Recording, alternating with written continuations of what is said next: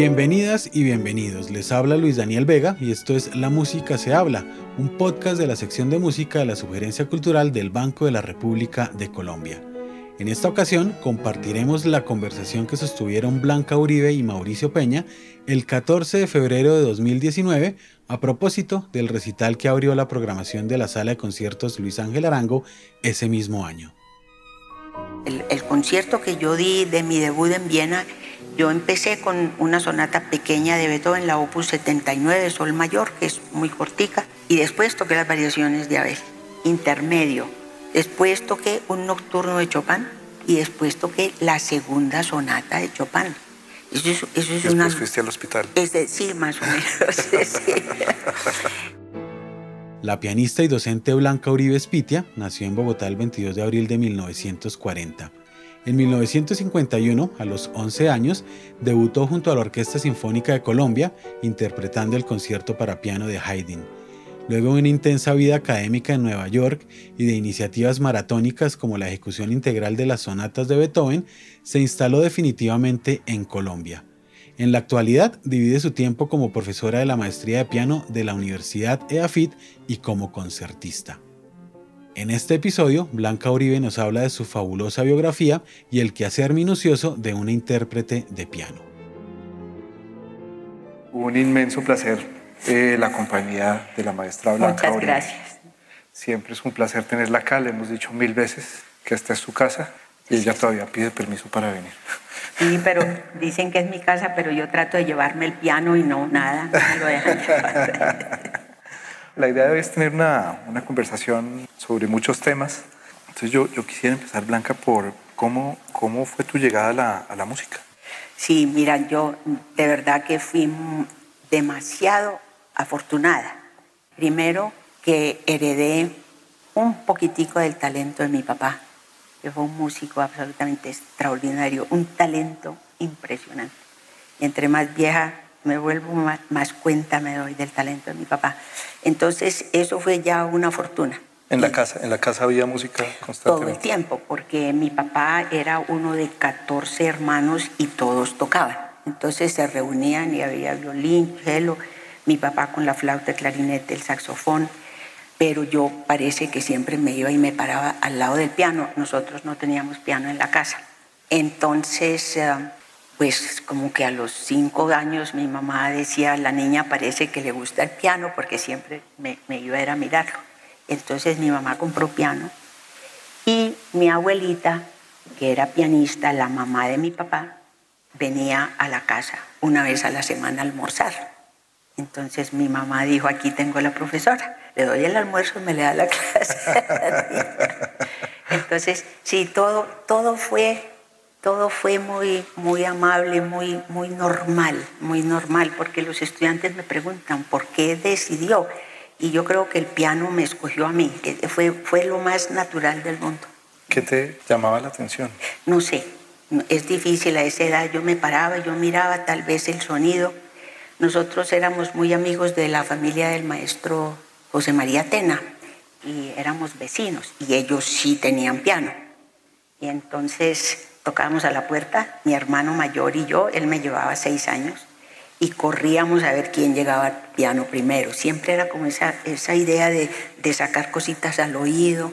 Claro que él siempre me ganaba porque era más grande que yo y si yo ganaba me sacaba de la silla. Pero sí, ahí, ahí se dieron cuenta mi mamá porque mi papá, pobrecito, trabajaba 24 horas al día de que a mí me gustaba el piano. ¿Y cómo fue ese tránsito ya a, estudiar formalmente y allá decidir casi que seguir una vida? pues en realidad sucedió muy pronto, porque cuando yo tenía 11 años que, ya estábamos viviendo en Medellín, me cambiaron de profesora con doña Luisa Manighetti, una profesora italiana extraordinaria, eh, que estaba en Medellín, ella daba clases privadas y era muy costoso estudiar con ella. Entonces yo estaba en Bellas Artes y yo no sé por qué yo me acuerdo que el semestre en Bellas Artes yo estoy hablando de historia antigua aquí, ¿no es cierto? El semestre costaba 10 pesos y las clases mensuales con doña Luisa costaban 30 pesos, entonces imposible. Pero una pianista le mencionaba a doña Luisa que ella había escuchado a una niña que era muy talentosa, bla, bla, y entonces le pidió a mi papá que me llevara. mi papá dio un concierto con doña Luisa, el triple concierto de bajo, flauta, piano y, violín. Y em, me oyó y me dio una beca. Entonces yo tenía 10 años y ella le dijo a mi papá que ella creía que esto se iba a volver serio, que yo tenía que estudiar más. Y a mí mi papá siempre me preguntaba, ¿esto es lo que quieres? Nunca me, nunca me forzaron. ¿Quieres estudiar cuatro horas diarias? Que en ese entonces era, era bastante. Y sí, yo dije que sí. Tú has tenido una vida también de, no solo como concertista, sino como profesora, muchos años. Si te remontas a esa época de estudios, ¿qué te impartieron tan bien dado que te permitió seguir una carrera en ese momento? Sí, como, como el, el interés personal de cada profesor. No era como que venga a la clase y le oyen, sino tratando de ver cómo ayudar, qué repertorio me quedaba bien, Tuve, tuve, mucha suerte con todos los profesores y ya me empezaban a, presentar en público y nunca hubo como una sensación de, miedo que me va a regañar el profesor si no tocó bien, sino siempre con una voz de aliento. Obviamente que hay que estudiar más, hay que preparar más, hay que estar, pero siempre no, no tuve un momento desagradable con un profesor y eso yo creo que me quedó y empecé a dar clases y, y de verdad que, que se volvió una pasión absolutamente, sí. Y ah, no solamente, como siempre decimos, porque cuando tenemos que enseñar, tenemos que explicar cosas que a veces nosotros lo hacemos como casi que automáticamente. Entonces, al tener que pensar, te obliga también a mirar cómo haces las cosas y ser más consciente. Eso a mí me ha ayudado muchísimo. Y yo ensayo maneras de estudiar y cómo me sale un pasaje después de 100 años que no me sale y por fin me sale simplemente porque hice un movimiento con la mano, un ángulo y ahí mismo yo se los paso a ellos. Y la parte humana de los estudiantes ha sido algo maravilloso, es especial, muy especial. ¿Tú a qué edad viajaste a Europa? Yo primero con la ayuda de don Diego Echavarría, que me dio me oyó cuando yo tenía 12 años, entonces yo me fui para Estados Unidos a los 13 años a vivir con un tío y para Viena me fui cuando tenía 17 años. Muy pronto. Sí. ¿Y las, y las clases en, en Estados Unidos con, en dónde fueron? Fueron en Kansas porque era donde vivía mi tío, entonces era la única parte donde yo podía estar. El profesor, un profesor polaco, muy bueno, muy bueno. No... Pero siempre tradición europea, fíjate. Ah, sí. Profesor italiana, profesor exacto, polaco. Sí, me trabajó bastante el sonido, pero yo llegué una, una niña que tenía talento y que tenía como facilidad, entonces no me trabajó mucho la técnica, sino que me dejaba tocar, hasta que llegó un momento donde yo sentía que esta obra como que me está quedando grande y no sé cómo hacerla. Eso él no lo hizo, pero era un gran músico, era cuñado de Rubinstein. Entoncí yo conocí a la, la familia, a la esposa de Rubinstein y a las hijas, a través de, ellos. Y ya a los 17 años me fui para Viena con un profesor espectacular.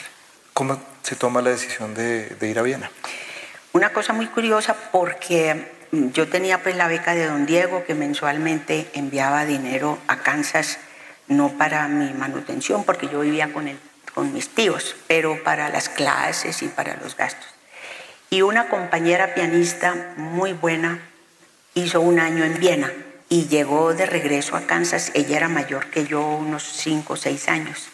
Y me mencionó este profesor. Me dijo, Blanca, este profesor es el profesor para usted. Y no sé por qué yo le creí, porque la admiraba como pianista y éramos amigas.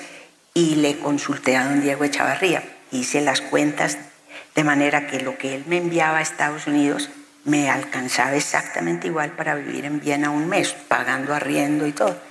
Don Diego encantado porque él era mozartiano y beethoveniano y le encantaba la música y me dijo que sí y me fui.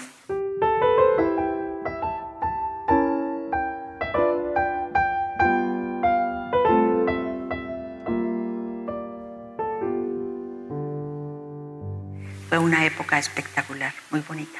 Estar caminando uno por la calle y ver Aquí vivió Mozart en el año no sé qué, con una, una banderita eh, austriaca. Aquí vivió Beethoven, aquí compuso Schubert. Es espectacular. Eh, eh, yo sé que está en gran parte reconstruida porque la guerra la acabó con ella, pero esos lugares se conservan y, entrar es mágico, es muy difícil de, expresar. Y la ópera, yo me hice muy amiga de una cantante colombiana, que, pues yo la conocía desde Colombia, Lía Montoya.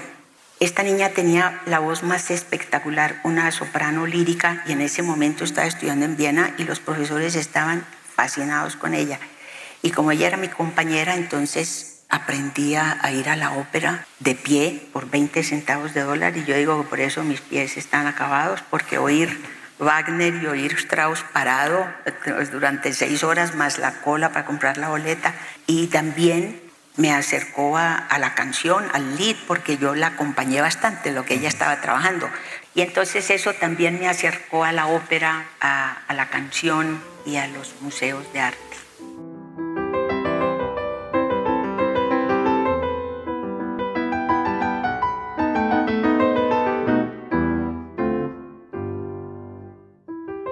El primer año fue muy difícil porque nunca había tenido yo pues como ese trabajo en detalle y lo difícil que es tocar el clasicismo, que eh, como decía un gran pianista, los jóvenes tocan Rachmaninoff y tocan Liszt. Y el principio de la Opus 2 número 3, que son dos terceritas, no las pueden tocar. Además porque está uno completamente expuesto, es todo tan claro. me gustaría que tú contaras qué significa estar expuesto, porque hay un, hay un público que no necesariamente se ha enfrentado a una partitura y a tener que hacer un primer pasaje de Mozart. Sí. ¿Qué es eso de estar expuesto? Pues mira, es que hay, en las obras del romanticismo, entonces tú estás usando mucho pedal, las frases son muy largas, ¿no es cierto? Claro que hay colores, está el piano, el pianísimo, pero la claridad de tocar una sonata clásica, donde no te puedes esconder detrás del pedal. Aquí es todo en la mano, el, canto, la articulación. Aquí no me puedo esconder con el pedal al fondo que nadie va a oír. No, esto se oye todo. En los concursos internacionales donde yo he estado, siempre el jurado dice, cuando tienen que tocar una obra de estilo clásico, se separan los niños de los hombres, ¿cierto? Ahí es donde se sabe. Y por eso Después de mucho tiempo, todos los grandes concursos internacionales exigen un concierto de Mozart, porque tocan Rachmaninoff y Prokofiev y Liszt, y eso es que se cae la casa y salen con un concierto de Mozart y están paralizados, ¿es cierto? Entonces, ahí, eso yo creo que es lo que más hace que uno tenga una buena técnica, ¿cierto? Es, y saber cómo se hace el ligado, cuál es el estacato, la articulación, cómo se articula, cómo se usa el pedal, que digo es el mejor amigo o el peor enemigo. Cuando llegaste y te encontraste con personas de, de tu misma edad, ¿la diferencia era muy grande o...? Pues bastante grande porque me tocó eh, estar al mismo tiempo y en el mismo grupo de amigos con Marta Argerich. Entonces ahí quedé yo, ¿es cierto? Ella, los papás estaban viviendo en Viena porque ella se fue a estudiar, eh, lo nombraron al papá en, el, en la embajada para que ella pudiera ir.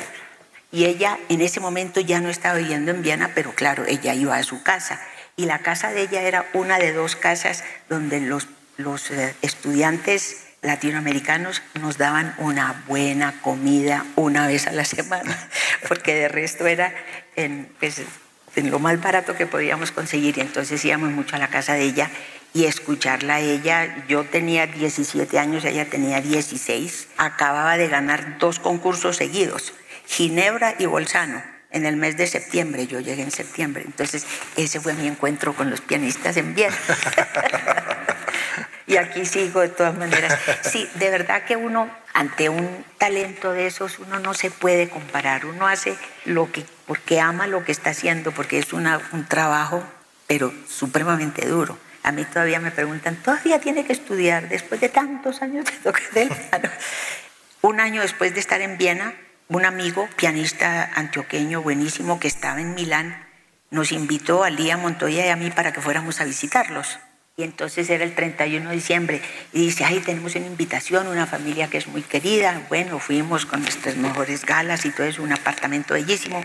Y la señora dueña le decía a un jovencito como de 14 años, no vas a tocar Y entonces yo pensaba, ay, la tía pues ahora que el niño se siente a darnos un concierto. Y bueno, tanto le insistieron y se sentó a tocar. Tocó casi una hora y media, solo Chopin. Las cuatro baladas, tres esquerzos, yo tengo la lista. Lo más espectacular de este mundo, 14 o 15 años tenía. Ya te puedes imaginar cuál pianista era que ganó el concurso Chopin. Eh, Polini. ¿qué? Ah, Polini. Era Polini. Mauricio Polini, este es monstruo. Entonces yo salí de Viena para descansar de Martita y me tocó conocer y tengo apuntado la, dedica- la dedicatoria de él de recordando el año viejo y la lista es pero una cosa espectacular entonces uno no se puede comparar uno hace lo que puede hacer con mucho amor y ya sí O ¿cuál es la diferencia con ese talento? ¿Es la, la- es la expresividad? ¿Es la capacidad técnica? eh, ¿Hay algo físico? Todo, es una mezcla de todo. Ellos, ellos dos. Marta pues es, es marciana, no es normal como toca ella el instrumento y lo bonito que lo puede hacer. No siempre lo hace, pero a veces porque ella tiene un temperamento muy raro, pero cuando toca hermoso, toca hermoso y toca de todo. Hace mucho que ella no toca recitales sola, sino que toca con orquesta y música de cámara. Esos dos talentos son, gracias a Dios, fuera de serie. Sí, eso, la, la parte técnica, el control del instrumento, la memoria.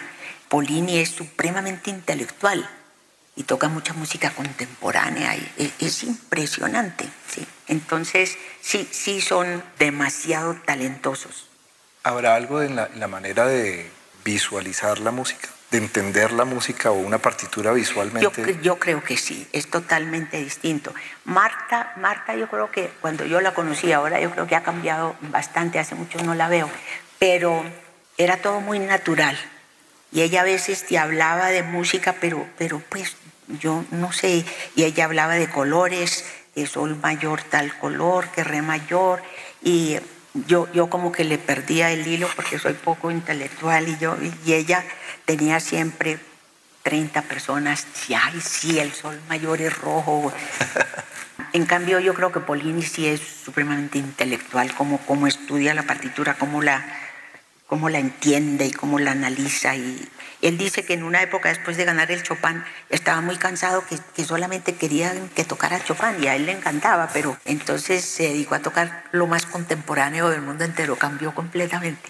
Estábamos hablando hace un rato del- de lo físico que es, es tocar piano. ¿Cómo has hecho para tener una carrera tan larga? O sea, ¿cuál es el cuidado que debe tener un pianista para asegurar su, su Ah, longevidad sí, en, eh, en yo la carrera? también he sido muy afortunada porque la forma como me enseñaron a estudiar me ha protegido de, de tener tendinitis, que es lo que de lo que más sufren los pianistas o muchos músicos cuando estudian demasiado. Y lo que pasa es que yo siempre estudié. Sí, cuando hay un concierto, hay un concurso, uno tiene que estudiar mucho más pero creo que tuve la suerte de que estudié bien.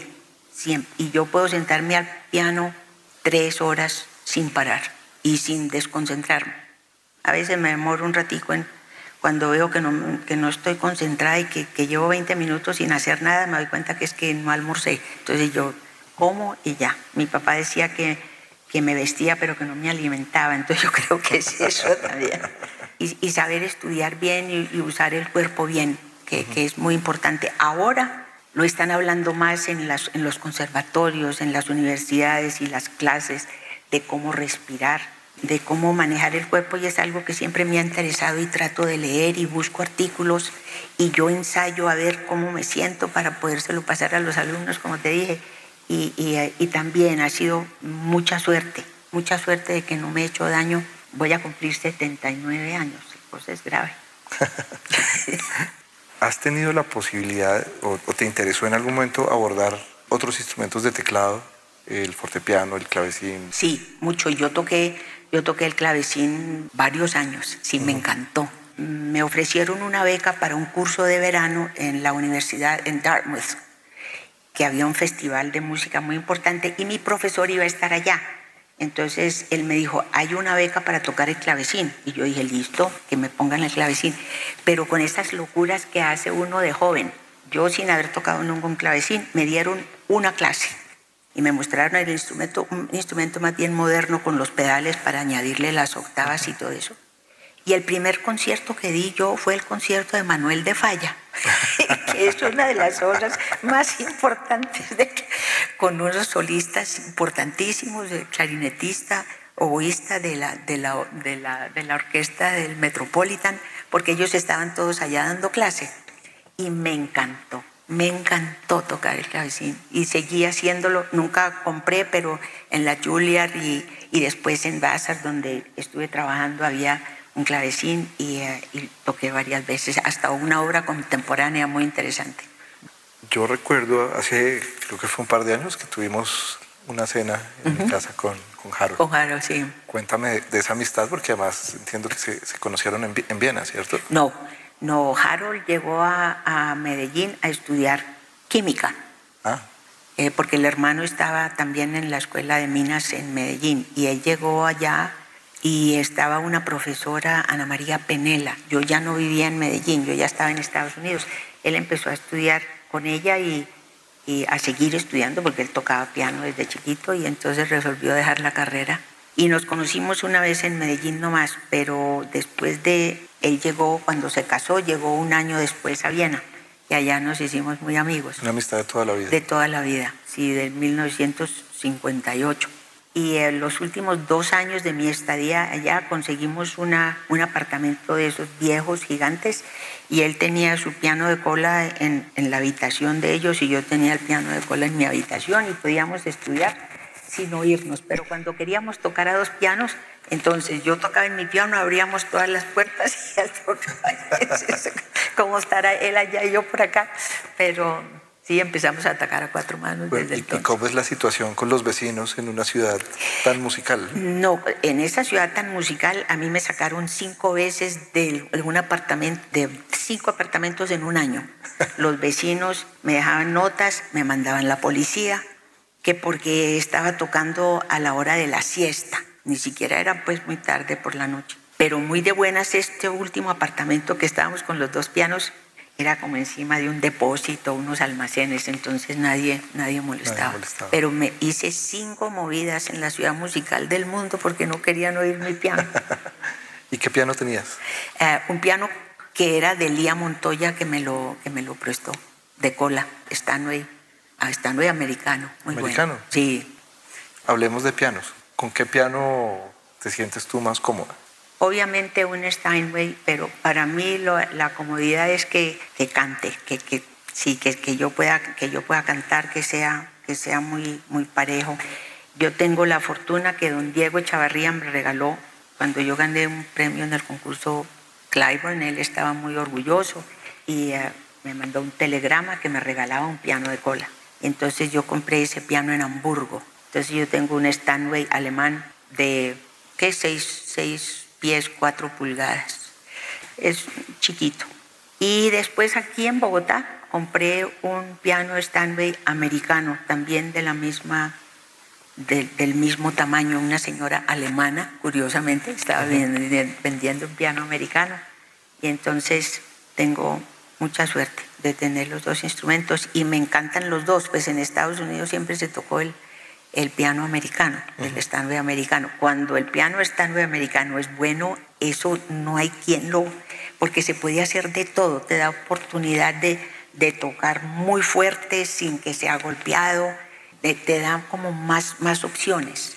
En cambio el alemán no se deja golpear, hay que pedirle permiso, hay que consentirlo, pero también tiene, tiene mucho poderío. Entonces, los dos, cuando son, bueno, en Viena, claro, estaba estudiando siempre, la, el profesor tenía el piano Bösendorfer, que es un piano muy lindo, el piano más duro que ha existido en el universo. Y entonces ahí era donde yo notaba que mis dedos no tenían fuerza, no había cómo hacer sonar ese instrumento, qué horror. Pero lo más común sí es encontrar Steinways, ¿no? En las salas de conciertos. Sí, sí, sí, pero en esa época en Viena, en muchas salas de concierto y en la Academia de Viena tenían era Bösendorfer, sí. Y yo conocí los dueños de la, de la fábrica. ¿Y eso, y eso a, qué, a qué te obligaba o, o, o qué, qué, aprendiste de, de enfrentarte a un instrumento que era más duro? Y estaba, ayer estaba hablando con alguien que yo creo que los pianistas somos los únicos que nos muestran un piano por la mañana y tenemos que tocar ahí por la noche. Ningún otro instrumentista acepta tocar. Si yo a un clarinetista, saxofón, flauta por la mañana le digo, mire, este es el saxofón o la flauta con que van a tocar y no pueden. A nosotros nos toca, entonces es urgente poder tocar en un piano duro, cómo hago con, con el cuerpo para no engarrotarme, cómo tocar cuando es muy leve, cómo manejar esto. Y eso me sirvió con esas clases con el profesor, porque es que no sonaba, es que era con martillo, había que darle. Entonces ahí cogí un poquito de músculos. Sí. Mis, hermanos dicen que yo no me casé porque que si se me acercaba algún joven que yo les decía, no, con el quinto dedo. Porque yo me sentaba en la mesa y yo con el quinto dedo, ah, por eso, claro, cualquiera se le iba a hacer tan.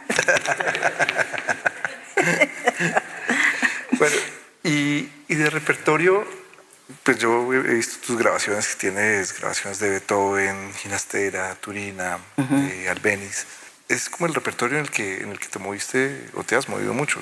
¿Por qué esa identificación con, con eso tan, tan particular? A ver, Beethoven, pues por mi experiencia en Viena y, y por, eh, por la preparación que tuve que hacer para presentarme al concurso Beethoven, que el profesor fue el que me... Y después del trabajo tan, tan duro que fue llegar y aprender el estilo, resulté sí, enamorada del estilo clásico, del Haydn, Mozart, y, y que él como lo enseñaba de bien. Él también enseñaba la música francesa maravilloso, él tenía un sonido muy lindo. Entonces mi estudio allá, pero yo allá toqué mucho Schumann, yo toqué los Tagesspiele, yo toqué la Fantasía, todas obras muy grandes y las toqué en concierto. Toqué bastante de Debussy, sí, como Bach bastante. En 1968 me invitaron a tocar Noches en los Jardines de España en Washington con la Sinfónica Nacional, el maestro Guillermo Espinosa. Y entonces él dijo, pues qué bueno que fueras a Santiago de Compostela a trabajar con Alicia de la Rocha, que estaba empezando a surgir como la gran pianista de la música española, y ella me oyó en el concurso, en el concurso Claiborne, ella era jurada. Entonces hice el viaje a Santiago de Compostela a estudiar con ella, pero fue el primer año que ella ya no volvió a Santiago de Compostela por lo que estaba dando conciertos por todo el mundo. Estudié con el maestro Antonio Iglesias y eh, era de música española ese año y de música del siglo XX. Yo llevé las, eh, las improvisaciones de Bartok y llevé, yo no sabía, mm, yo ignorante pensé que Albeniz era Sevilla, Granada, ¿no es cierto? Que uno en la música española que oyera los pasodobles y en fin, yo no, sabía qué hacer y, y alguien sugirió que tenía que ser algo de Iberia. Entonces yo escogí lo más cortico, el puerto. Bueno, con eso llegué yo allá. Y en la primera clase oí a una pianista española, Elisa Ibáñez, tocando Almería. Y es como si me hubieran hecho así como un hechizo. Yo no podía creer. Y otro colega tocó Albaicín. Y, y de ahí nació ese interés y ese amor por la suite Iberia y por Granados también, que toqué algunas de Goyescas. Yo antes sí había tocado, pero como les digo, sí, Sevilla, los que, los que enseñaban. Iberia no se conocía en realidad, una obra monstruosa que solamente la señora de la Rocha la tocaba. Pero yo después de oír esas piezas que oí de estos jóvenes españoles, empecé una por una. Primero Almería, después el Albaicín, después el primer libro, hasta que me la aprendí toda. ¿Será, será que eso es como el, el puente entre lo latino y, yo y creo, lo europeo? Sí, yo sé que se van a reír y seguramente burlar, pero algo tengo yo, y yo creo que yo fui alguna del harén, pero importante, porque cuando llegué a la Alhambra yo nunca había sentido un impacto igual cuando estaba dentro de la Alhambra, y especialmente en el patio del Lindaraja, que es donde estaba la, la principal. De manera que algo pasó porque ha sido como un embrujo con esa música. Y sí, algo de mi pasado o de otra vida, como les digo, pero es, y es una cosa totalmente opuesta a lo que es un Beethoven, un Mozart. Pero en ese entonces, cuando nosotros estudiábamos, estoy hablando de los años 60 del medioevo, nosotros no teníamos cómo oír interpretaciones de nada. Yo no tenía un tocadiscos, como se llamaba eso, yo no oía discos, entonces, ¿qué hacía uno? Estudiar con la partitura.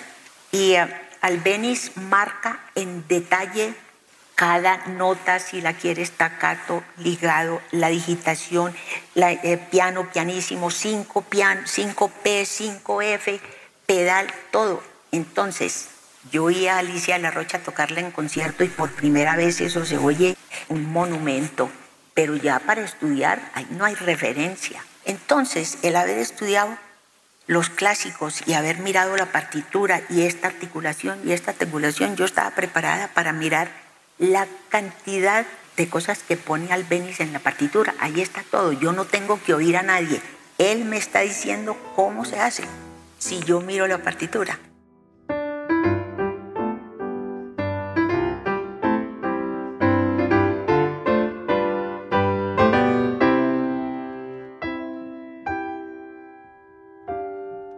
Esta es una sala que me parece que es, muy especial en cuanto a su acústica, en cuanto a su ambiente.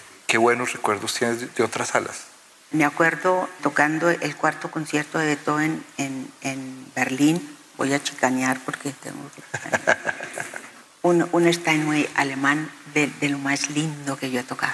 Ese piano, yo tengo un recuerdo de ese instrumento como algo mágico, que, que se dejaba acariciar muy lindo instrumento y me habían ofrecido un Blüthner también, pero yo escogí el este y otro también en el también para chicanear en el Lincoln Center estrené pues fue de los primeros conciertos que se hizo con un piano nuevo que habían adquirido y toqué un concierto de un compositor sueco Stenhammer y el segundo concierto muy bonito concierto bello con la American Symphony uh -huh ese piano era espectacular. Eso sí, como que se saboreaba uno el instrumento. Sí, entonces eh, esos recuerdos son más, más como con el, con el instrumento que con la sala o con la acústica. O... Conectando con, con lo que hablábamos ahorita, el repertorio español, pues tú has hecho varias grabaciones para, para el Banco de la República en una labor, creo que conjunta, uh -huh. de recuperar para el público un repertorio que a veces se ha quedado en partituras. Sí. Emilio Murillo, varias cosas de Luisa Calvo. Uh -huh. Acevedo Bernal, uh -huh. sí. ¿Cómo ha sido ese, pues yo creo que es un reto, como de dejar una versión grabada uh -huh. como referencia y cómo se ha nutrido de esa experiencia con los clásicos, con el repertorio español? Sí, el reto para mí de tocar música colombiana es, es eh, más grande de lo que te puedes imaginar por lo que mi papá tocaba la música colombiana, música andina como nadie, pues en la flauta. Bueno. Y, y, a mí me tocó crecer oyendo a Oriol Rangel tocando el piano. Y oír a Oriol Rangel y luego sentarse a tocar una obra de Oriol Rangel, pues no, pues qué pena, pero no, do, no me da. Era un pianista, este señor, absolutamente espectacular. Entonces, eso es lo que yo tengo en el oído. Entonces, cuando yo empecé a tocar música colombiana, no, no, no daba la talla, no, de lo que yo tenía pues acá en mi oído con Oriol Rangel. Pero ha sido una experiencia muy bonita y cada vez me he acercado más. Yo creo que mi papá estaría muy orgulloso, pero creo que no he, no he llegado a tocar así como tocaba él, la música colombiana. Pero ahora estos pasillos de, de Oriol Rangel me encantan y porque él era pianista, pianista y escribe para, para un instrumentista. Ahora estamos haciendo en EAFID un festival pues, que donde casi todos los estudiantes van a tocar música de, de calvo, porque solamente se conoce el intermeso, que malva loca, que no sé qué. Entonces, sí, tenemos 25 pianistas, todos tocando obras distintas. Uh, el año pasado uh, se hizo con otro compositor, uh, me disculpan que no me acuerdo, pero se está haciendo mucho y lo estamos gozando y, y, y, estamos haciendo lo que deberíamos haber hecho hace mucho tiempo. Hay un problema y es que los jóvenes no encuentran partituras. El banco tiene muchas partituras que uno puede bajar, pero es muy difícil conseguir las partituras para que toquen. Es, ese es uno de los grandes retos. Sí. Y bueno, es una, es una tarea en la que creo que aquí hemos hecho conciencia, pero vemos el Everest al frente Exacto, nuestro. exacto. Realmente. Y mucha, mucha partitura de compositor colombiano se perdió porque no había como esa, esa cultura de, de, guardar las obras, de... no había editoriales. No es cierto, no, no, la, la, publicaba un periódico, no era el siglo XX. no revistas que publicaban. Las revistas, exacto, y entonces de ahí. Ahora, también lo que pasa con la obra de, los compositores colombianos es que los copistas la copiaban y, y muchas veces hay errores. Entonces, ¿a dónde está la partitura original para ver si, si es un error?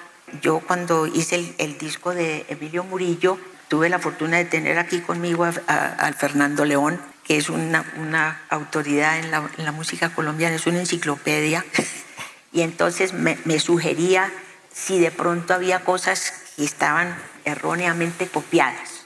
Yo no sé hasta qué punto también haya gestos musicales que son difíciles de, de transcribir, un poco lo que, no sé, me imagino lo que mencionabas tú de, de, Oriol Rangel, que una cosa es cómo, cómo se toca y otra cosa es la milésima de segundo sí, sí, del pulso. Pero, pero ya, ya los, los jóvenes, los pianistas, porque si hablamos de los que tocan la lira y el tiple y todo eso, hay unos jóvenes espectacularmente talentosos y que se está haciendo muy bien en el piano ha tomado un poquito más de tiempo, eh, somos un poquito como más cuadraditos, como Además más de regreso, ¿no? Porque, porque estamos hablando de Luisa Calvo, de Adolfo Mejía. Como que nos alejamos. Sí. Y nos toca, nos, toca, volver otra vez volver, sí, es que no, no, se, no se tomaban como tan en serio y son unos músicos, eh, una pianista que, que, ha tocado, Teresita ha tocado mucha música colombiana, Ruth Marulanda, una pianista espectacular para la música colombiana y también pues eh, me tocó crecer con, con Jaime Llano González y no, es que ha habido, en la música colombiana ha habido gigantes que los estudiantes hoy día no los conocen. ¿Cómo ha sido volver a Colombia? Yo nunca me fui. Yo estuve 52 años fuera de Colombia, pero siempre estuve viniendo, siempre tocando. Yo es que de verdad que sí he sido muy afortunada. Hoy día ningún joven pianista tiene las oportunidades que yo tuve de llegar a Colombia y que el maestro Olaf Roth me llamara a Medellín a preguntarme qué concierto estudió este año para que lo toquemos. Ahora los jóvenes están locos por tocar su concierto y no tienen donde a mí el maestro, el maestro me llamaba y entonces yo todo el repertorio lo toqué con la Sinfónica de Colombia, con el maestro Roth. Eso pues una lotería y, en, y en, con la Sinfónica en, en Medellín. Y por eh, la muerte de mi mamá, entonces yo seguía viniendo con más frecuencia para estar con mi papá, para acompañarlo. Y después mi papá se, se, casó otra vez y entonces ya yo venía para estar con el nuevo bebé.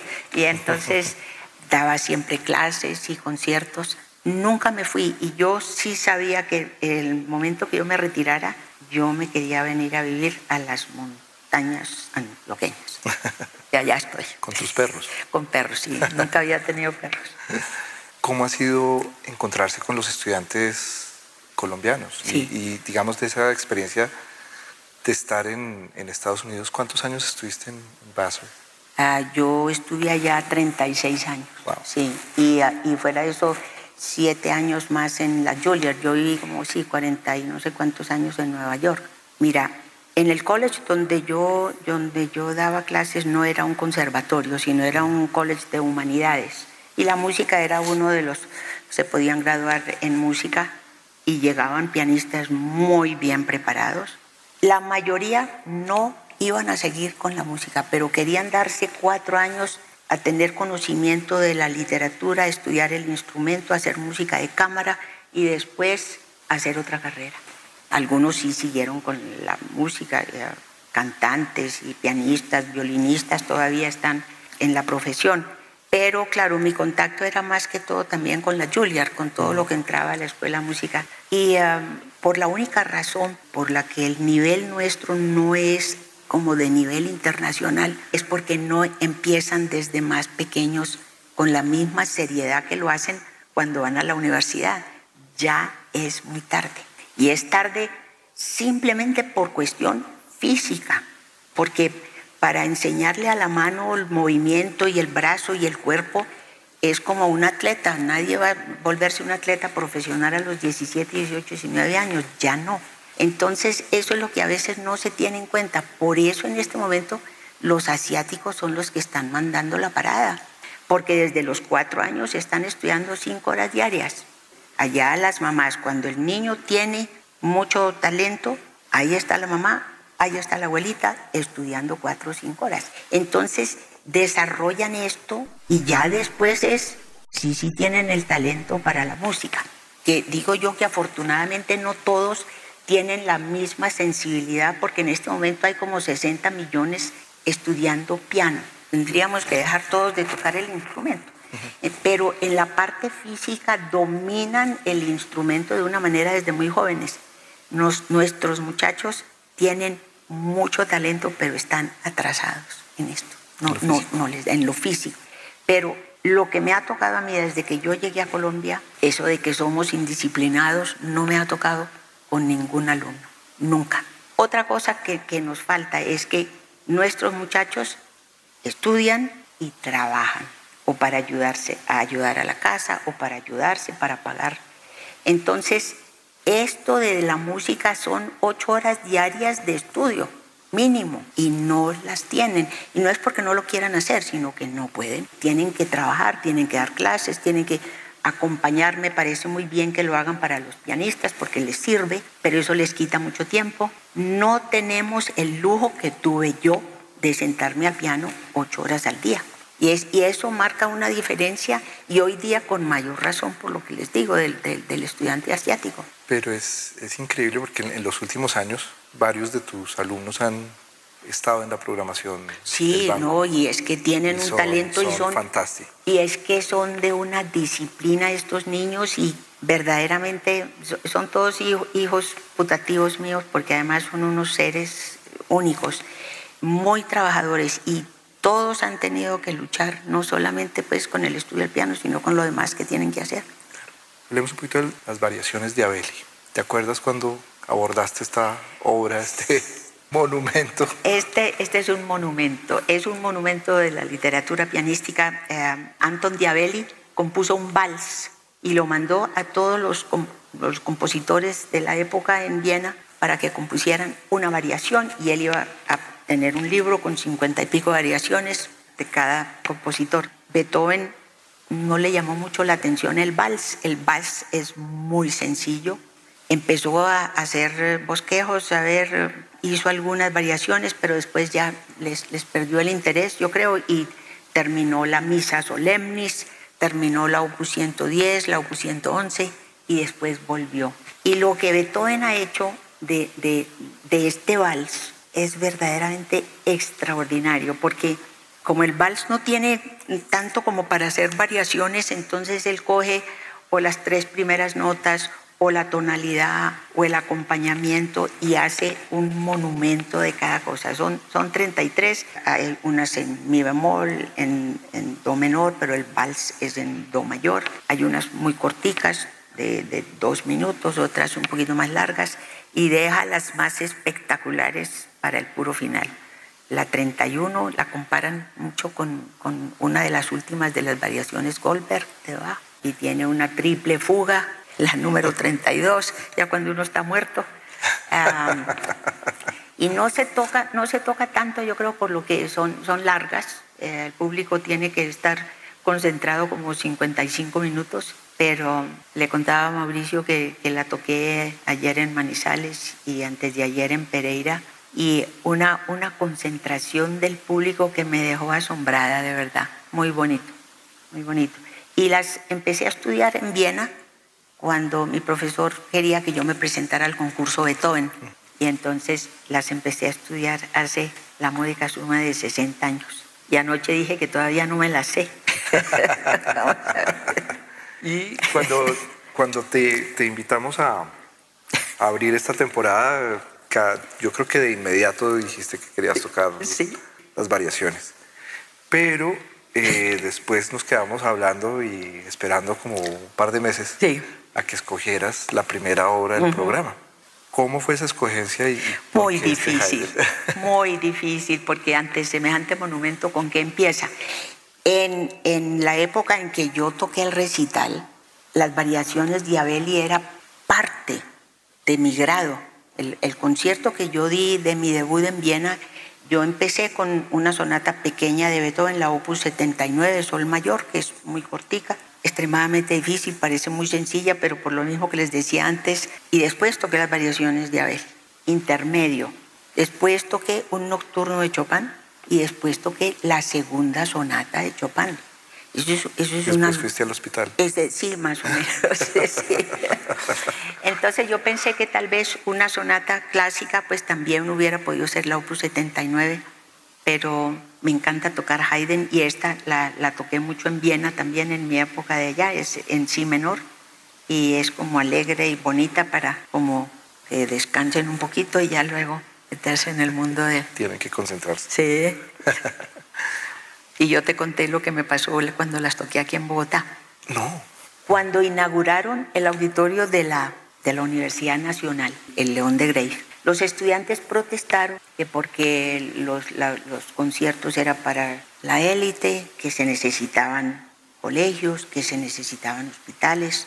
Y el auditorio lo iba a estrenar Rostropovich, casi nadie. No lo dejaron tocar. Los estudiantes protestaron y, no se pudo hacer. Después de varias semanas ya se empezaron a hacer conciertos con artistas colombianos, creo que tocó Carlos Villa, no sé quién más, y después yo toqué y yo ofrecí las variaciones de Abel. Yo empezaba con una sonata larguísima, la Opus 7, que dura como 20 minutos. Cuando empecé la Opus 7 ya iba como terminando el primer movimiento cuando hubo una explosión y la gente gritó y muchachos gritaron y se tiraron por las sillas y, y, la gente se empezó a parar y yo dejé de tocar y yo dije pues un auditorio nuevo pues hay un cortocircuito eh, una, una, unos bombillos explotaron y algún daño eléctrico y me quedé sentada la gente toda se había salido y entonces se quedaron en las puertas y miraron que yo me había quedado sentada entonces volvieron a entrar tosiendo mucho porque, porque sí había humo y todo eso, y se sentaron y volví a empezar el concierto y toqué todo el concierto. Entonces, eh, el amigo del alma, Yalmar, de Grave, que era el director de, de, cultura en ese momento de la universidad, entonces dijo que yo era la policarpa salabarrieta del piano, porque no había salido corriendo, pues que muy, ¿no? Y yo le dije que más bien yo debía tener el título del retraso mental más grande del universo, que no se me pasó por la mente que era una bomba, sino que era un bombillo que se había explotado. Rostropovich terminó tocando. En la casa de Fernando. Sí, en la casa en una casa terminó dando el recital. Sí, sí. La diferencia entre un recital de cámara y un concierto con orquesta, ¿cómo, ¿Cómo aborda uno esos dos eventos que son tan musicales pero tan distintos? La primera respuesta es un poquito como medio boba y es que un recital uno tiene que tocar un programa muy largo, en cambio un concierto para piano son 30 minutos se puede uno para la casa. No, la preparación es igual, claro que es, es tan importante el director, que haya empatía, que el director lo respete a uno como músico y que acepte algunas sugerencias musicales. A veces los directores quieren hacer las cosas a su manera y aquí es como hacer un poquito música de cámara, que, que tienen que ceder. Muy pocas veces, muy pocas veces en la larga carrera he tenido directores que no están de acuerdo o que no quieren hacer algo que yo quiera hacer y, y, son 100 contra uno, entonces le toca a uno aceptar. Pero ese trabajo es muy bonito con el director y sentirse uno eh, cómodo, obviamente con mi cuñado que hicimos tantos conciertos, eso era una delicia porque ya veníamos muy ensayados desde de la casa y otro director con quien me encantaba tocar acá además del maestro Roth, claro que era un gran pianista, con el maestro Jaime León, que era un gran pianista y un gran amigo. Entonces, eso es muy agradable, un concierto con la orquesta y con los músicos de la orquesta.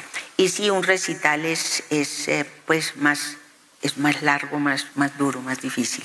Cuando uno está tocando solo puede pasar cualquier cosa y, y bueno, uno ahí más o menos se defiende como pueda.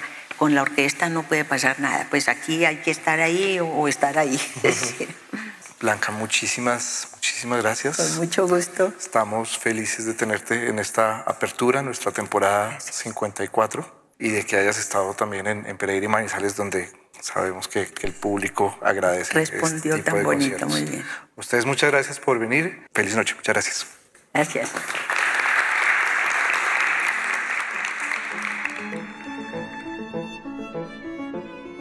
La actividad cultural del Banco de la República la pueden encontrar en la página www.banrepcultural.org. Síganos en Facebook como Sala de Conciertos Luis Ángel Arango y en Instagram, Twitter y YouTube como Banrep Cultural. La música se habla es una producción de la sección de música de la Sugerencia Cultural del Banco de la República de Colombia. Los fragmentos musicales que suenan en este episodio fueron tomados del trío Opus 32 de la compositora colombiana Amparo Ángel, interpretado por el Swiss Piano Trio, y de Ricaurte, bambuco original de Luisa Calvo, interpretado por Blanca Uribe. La primera hace parte de Compositores de Nuestro Tiempo, volumen 2, y la segunda aparece en Obras para Piano, ambos discos editados y publicados por el Banco de la República. Mi nombre es Luis Daniel Vega, nos escuchamos en una próxima ocasión.